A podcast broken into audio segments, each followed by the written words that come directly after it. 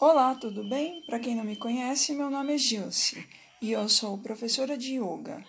Neste áudio, eu faço uma reflexão sobre um aspecto muito interessante do filme Coringa, que trata da dualidade entre a vida real e o mundo faz de conta socialmente criado numa eterna e persistente crença de que tudo deve seguir padrões pré-determinados e os desafios de ser quem realmente somos. E é também uma reflexão sobre um dos maiores paradoxos que vivemos atualmente diante dos avanços tecnológicos e nossa capacidade de conviver, que é Somos uma sociedade virtualmente conectada e ao mesmo tempo desconectada do mundo real.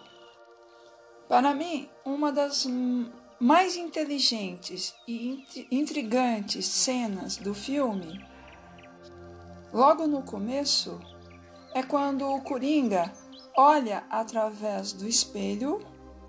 Na verdade, ele ainda não é o Coringa puxando as laterais dos seus lábios, construindo um riso com os seus dedos.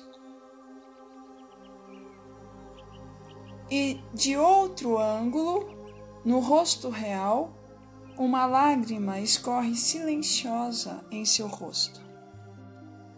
Uma crítica para mim digna de aplausos.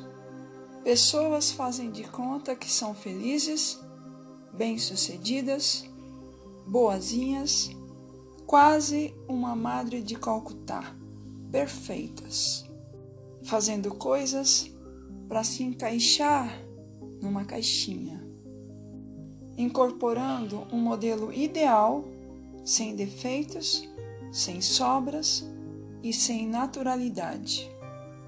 Sociedade das diferenças, porque somos todos diferentes e disso nós não podemos escapar. Sociedade também das contradições e das aparências, com o rosto pintado, criando sorrisos que não representam a realidade. Sociedade do espetáculo, com expectativas irreais de perfeição. Normótica, nas palavras de Pierre Weil a eterna doença de querer se encaixar naquilo que a maioria acredita ser real, para no final criar contradições que vão do riso ao desespero. E o abismo vai aumentando. Tão grande e cruel paradoxo, uma sociedade virtualmente conectada e desconectada da vida real. Aplausos vazios nas redes sociais, reforçando uma felicidade aparente. Ao final, doçura e inocência se transformando em ódio.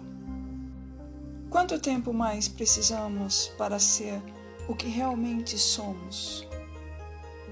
Para deixar cair as máscaras sociais inventadas Precisamos nos lembrar sempre: a vida não é um ensaio. Sejamos todos o que realmente somos.